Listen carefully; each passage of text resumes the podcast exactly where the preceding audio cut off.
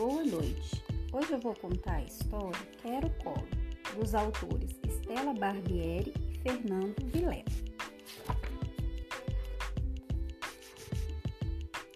Para a querida Cleide Teres, colinho é sempre bom. Para comer, para passear. Gosto de colo quando estou triste ou no trabalho da mamãe. Um colinho é maravilhoso para perambular por aí, para tomar sol e na hora de viajar. É bom para pegar fruta no pé, para aquecer e na volta para casa.